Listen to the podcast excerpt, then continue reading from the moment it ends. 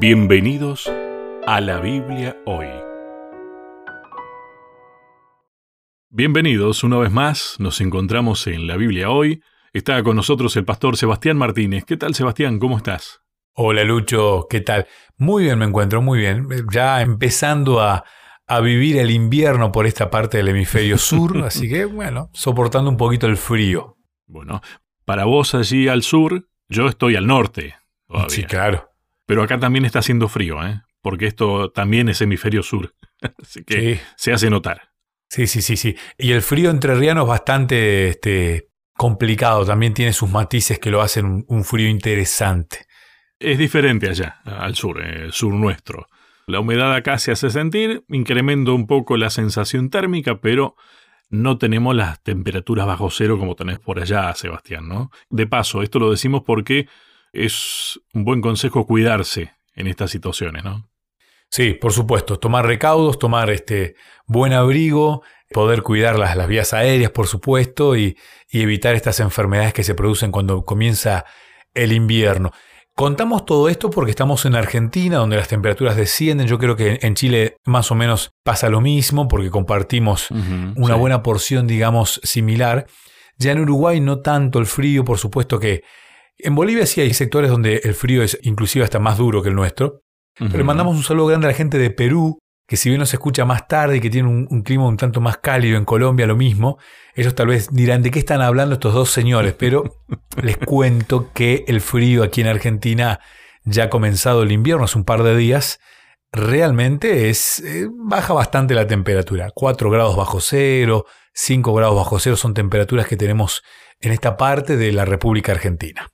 Bueno, como lo nuestro no es el servicio meteorológico, este, vamos al tema central de este encuentro, ¿no? Que está llegando a su final en cuanto a esta temporada, te diría, o a esta temática. Sí, me da una sensación muy rara, ¿no? Porque mm. se me van tan rápido estos. voy a mostrarlo acá en cámara, el librito que hemos usado, que se titula La promesa, el pacto eterno de Dios. Todavía no tengo el, en papel el nuevo, digamos, mm. el que vamos a comenzar a, a disfrutar dentro de un par de semanas, pero ya lo vamos a, tener. Y se nos ha ido muy rápido, es como que lo disfruté tanto y ya creo que lo estoy empezando a extrañar. Pero esta es la última semana de este tema que ha sido realmente muy útil, muy necesario, muy actual y que debemos de alguna manera todos interiorizarnos en él. A mí me pasó algo parecido. Me entretuvo tanto el contenido que, ¿viste cuando no llegas a fijar la tapa? El contenido ha sido realmente un, recorrido bastante intenso, interesante. Creo que hemos aprendido cosas nuevas y hemos tal vez revalorizado otras o las hemos confirmado, ¿no? El tema del nuevo pacto, todas estas ideas que por allí a veces eh, en algunos casos han confundido, hemos tratado de aclararlas a través de este recorrido, ¿no? Y hoy vamos a finalizar con algo que yo te decía, Sebastián, en la previa. En realidad esto es de lo que hemos venido hablando, la vida en el nuevo pacto. Correcto, la vida del nuevo pacto y la vida que es algo tan tan precioso, ¿no? Algo que uno cuando se siente amenazado en la vida realmente mm. valora lo que es la vida en sí. ¿no? Bueno, cuando empezamos el año pasado con esta pandemia que todavía continúa y que seguimos luchando, uno realmente vio amenazada su vida y ahí se dio cuenta del valor que tiene la vida, del valor que tiene cada detalle de la vida y yo creo que hay unos cuando empieza a pensar en la eternidad, algo que es muy difícil de entender, algo que es muy difícil de vislumbrar, de imaginar. Yo creo que no tenemos, pero sí es necesario pensar en la vida. Nosotros somos jóvenes, Lucho. Yo la verdad no me pongo a pensar demasiado en, en la muerte como un evento próximo. No lo analizo, no lo pienso. Pero llega un momento en el que uno, tal vez más adelante, empieza a pensar en, upa, ¿qué hay después, no? Y esto de, aceptar a, a, la Biblia, de aceptar a Dios, de tener estas convicciones religiosas que nos hablan de una eternidad, algo que, insisto, no entendemos, nos cambia la manera de pensar, nos dan esperanza, nos dan otro enfoque de la vida.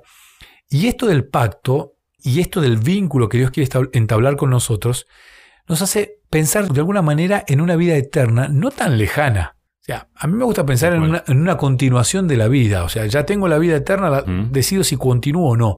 Y pensar de esa manera te tranquiliza y mucho en todos los aspectos de la vida.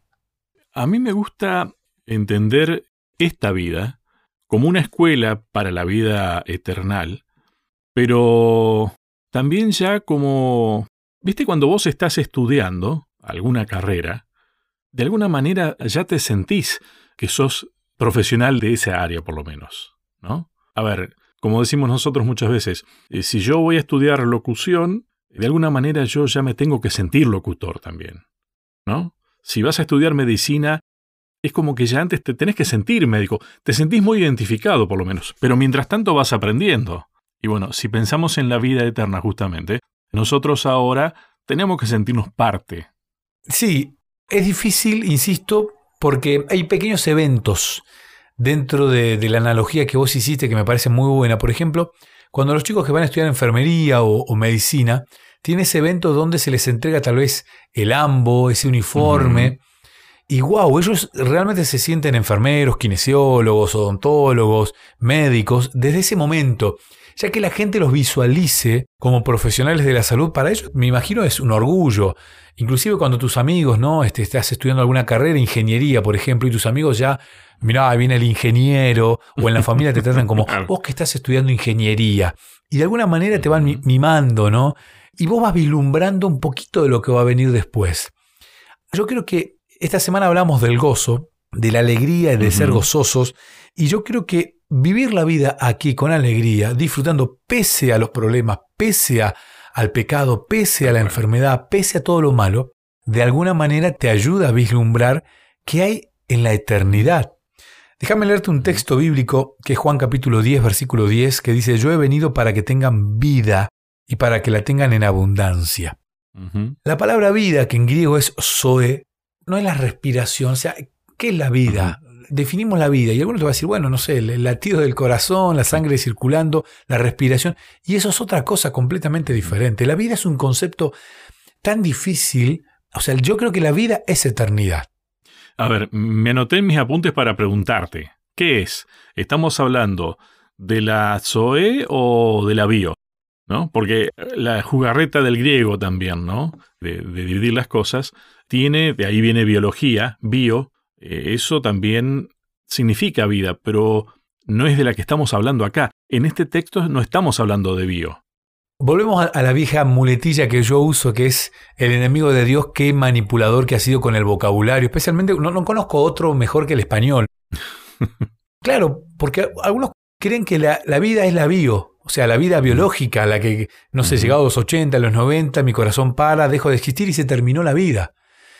Pero la Biblia habla de Zoe, de ese concepto griego de la vida eterna. Concepto hebreo en realidad, que los griegos lo definen con otra palabra. Y este concepto de la vida eterna realmente me ayuda a pensar más allá de lo que tengo ahora. Exacto. El tema es que muchas veces uno vive una vida sin gozo o equivocadamente pensando en el ahora, en la bio, y me olvido de la Zoe, de la vida. Entonces, cuando uno visualiza simplemente lo que tiene acá, lo que pasa acá, lo que uno puede hacer acá, pierde muchas veces la eternidad. Y ahí es donde nosotros empezamos a olvidarnos del pacto, porque el pacto tiene que ver con eternidad. O sea, la muerte de Cristo, el nuevo pacto, el ofrecimiento de Dios de volver a generar un vínculo, tiene que ver con yo te quiero prolongar la vida para que sea eterna y para que vivas por la eternidad. Es que en realidad, Sebastián, creo que si hablamos de esta vida, lo que Dios nos promete es la eternidad, en realidad es verdadera vida. Esto de acá no es vida prácticamente, porque, a ver, suena muy a textos poéticos esto, ¿no? Pero ya desde que nacemos vamos muriendo. Pero es la realidad, es la realidad pura, ¿no? A mí me, sorprende mucho cuando te dicen el oxígeno, que es lo que te da la vida, es lo mismo que después te la quita, porque te va oxidando de alguna manera. Y, claro. y el ciclo de la vida, como una bio, nacer, crecer, reproducirse y después de un tiempo morir, porque ese es el ciclo de la vida, es algo realmente que no tiene, además hablando de tiempo, yo me pongo a pensar cuando nosotros nos conocimos hace ya no sé cuántos años, pero más de 20 seguro, y pareciera que fue ayer, ¿no? tal cual. Hoy por la mañana estaba mirando un video de un programa radial que hicimos hace tres años. Y pasó mucho tiempo, pero pasa con una velocidad que muchas veces perdemos de vista lo eterno y nos quedamos con lo terrenal, con lo que está acá. con la bio. Y ahí es cuando uno empieza a olvidarse del pacto, cuando uno empieza a olvidarse de la Biblia. Entonces uno empieza a mirar lo eterno como algo que no existe, como algo imposible, y eso no te produce gozo. Y esta semana hablamos de un resultado que tiene aceptar el nuevo pacto y tiene que ver con el gozo. El gozo tiene que formar parte de la vida de un cristiano. Un seguidor de Cristo debe ser una persona gozosa, una persona alegre. ¿Por qué? Porque sabe que el coronavirus es pasajero, porque sabe que el distanciamiento es pasajero, porque sabe que las clases virtuales son pasajeras, y en la eternidad vamos a volver a disfrutar de eso que tanto nos gusta, que es lo social, lo amoroso, todo aquello que hemos perdido y bueno, de un montón de otras cuestiones que ni siquiera hemos conocido nosotros, porque ya nacimos en un mundo con varios miles de años de pecado. Exactamente. Bien, te propongo, Sebastián, la primera pausa entonces, y seguimos hablando de este tema.